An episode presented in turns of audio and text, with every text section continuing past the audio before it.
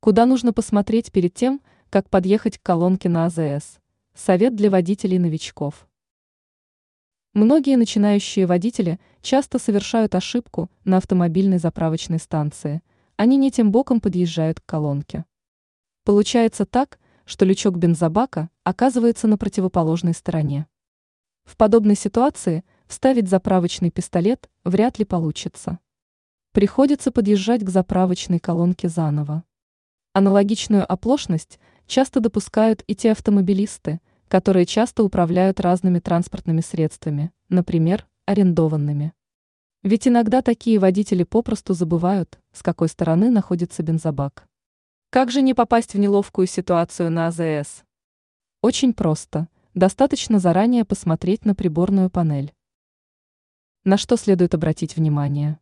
Перед тем, как заехать на заправку, надо взглянуть на значок колонки. Рядом с этой пиктограммой должна быть стрелочка. Она и указывает на ту сторону, где располагается горловина бензобака. Водитель мгновенно получает нужную ему информацию и сразу же понимает, как именно нужно заезжать на автомобильную заправочную станцию.